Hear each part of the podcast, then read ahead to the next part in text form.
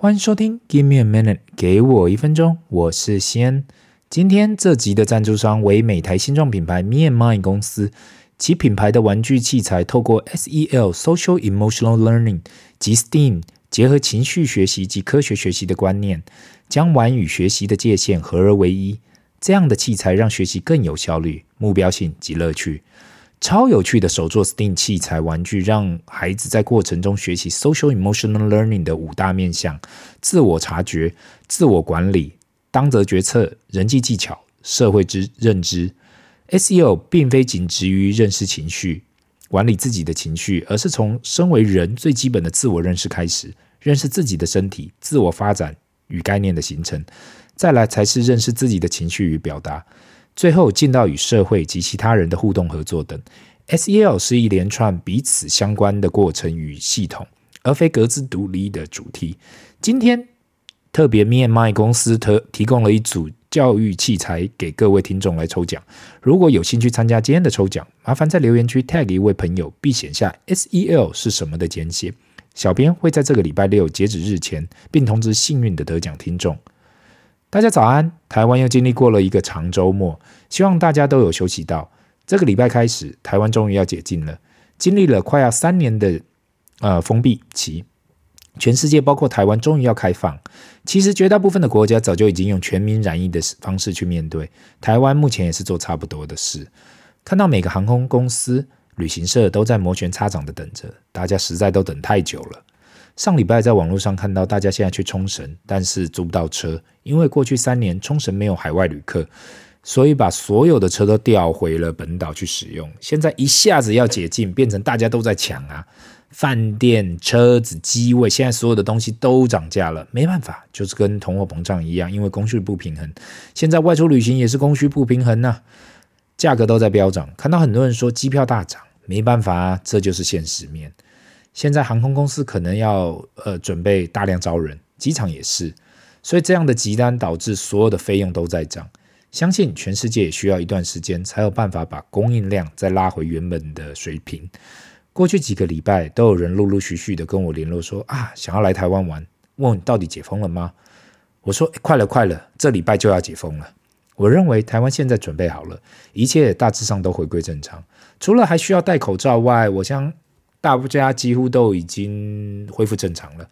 现在，呃，只要看到人得了 COVID-19，也没太多的感觉。我个人希望可以尽快的开放，不然现在这种不不正常的出入境方式，我目前都看得雾煞煞的。今天小朋友学财商系列，我们来谈谈使用钱的方法。其实钱对小朋友来说，就是一些铜板啊，一些钞票。过去几集有聊到关于钱怎么来的，为什么有钱。想要跟需要，问题是当你手上有钱的时候，你该怎样用？你可以怎样用？今天这集我们就来聊一聊，当你手上有钱的时候，到底怎样使用？例如是压岁钱啊，或是零用钱啊，我大概可以三想到三种选择方法：一、花掉它。当你手上有拿到一点点钱的时候，你的想法是什么？马上去花掉它吗？比如说你有想要买的玩具跟文具，你会想要第一时间的去买去花吗？你会觉得？当你去花钱买东西的时候，那个快感感觉很舒服。但是当你把钱花出去换成你想要的玩具，看起来很过瘾。但是很多时间、很多时候，我们觉得，当那花久了，那个快感或是当下很快乐的就已经不见了，没办法长久，因为那个新鲜感很快就失去了。这个时候，我的建议就是回归到上一集的想要及需要，尽量把钱花在需要的物品上面。如果单只是这样去做，偶尔设定目标去花钱在想要的物品上，这样才会学习到该买什么，什么或许可以等一会儿来买。第二，存起来。很多小朋友很喜欢存钱，或许是因为父母的叮咛。或许是长辈的关心，所以几乎每个小朋友多多少少对钱的感觉都是先把钱存起来。只要手上有一点点的钱，也不知道该怎么使用的情况下，或放在哪里的情况下，第一件事就先把钱存起来。这个方法其实也很简单了，只要收到任何钱的时候，就先把钱存好就好，不管是在户头里面，或是存在铺满里，其实这就是一个最简单的目标。过去我也是建议去存起来就好。问题是现在通货膨胀只会越来越严重的情况下，或许单单存钱在银行里面不会是最好的选择。我还记得小时候去开户存钱时，那时候利息动辄就是十 percent 上下，不用特别去操作或是投资，都可以让自己的钱在那里成长。现在放在银行的回报已经越来越低的情况下，不管是父母或者小朋友，都可以提早去学习该怎样去存跟投资。对于该怎样去投资或运用，未来都还会有一陆续呃几集来介绍一些方式跟学习概念。三，捐出去。这个想法是我慢慢开始觉得可以让小朋友学习的观念。俗话说得好，施比受有福。如果你在这个社会上是有能力的人，我们宁愿当可以对这社会回馈的人。很多人希望自己的小朋友未来可以赚大钱，但是很少有人教自己的小孩能够回馈这个社会才是最终的目标。因为当你有能力可以回馈时，其实你才是最成功的人。很多时候不仅仅是金钱的回馈。时间跟其他的回馈也是非常重要的一环，所以能够有捐出去自己的想法也是很重要的事。有关这想法，未来也会有节目来特别介绍该怎样尽自己所能。一个的成功的人不是他赚了多少钱，而是他有能力可以多少能力可以回馈帮助这个世界。其实你认真的想一想，每个人对钱。该怎样使用，不免除这三种选择。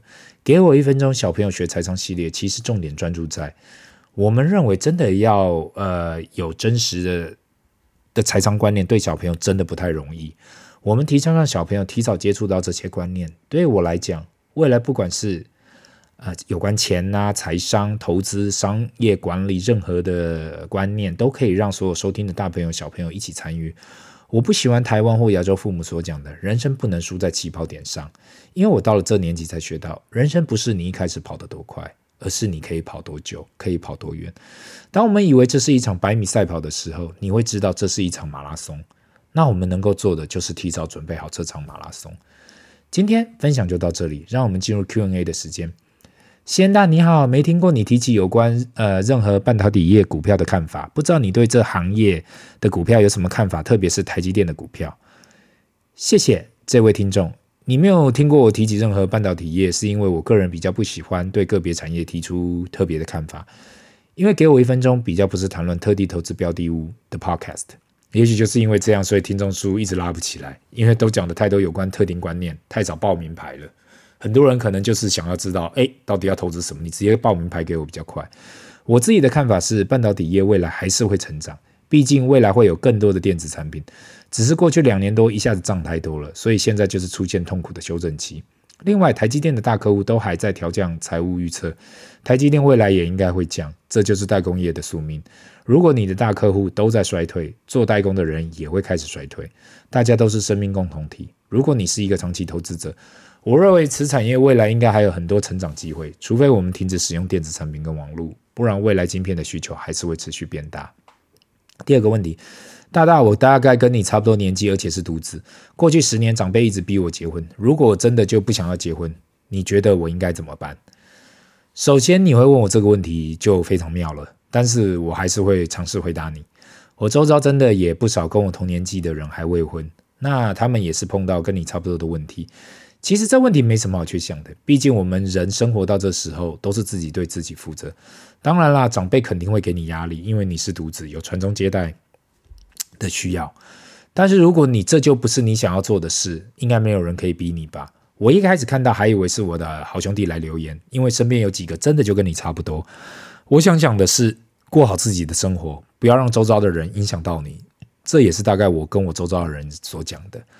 今天就到这里。如果有什么问题想问，麻烦留言，不要忘了按赞及订阅。Give me a minute，给我一分钟。拜。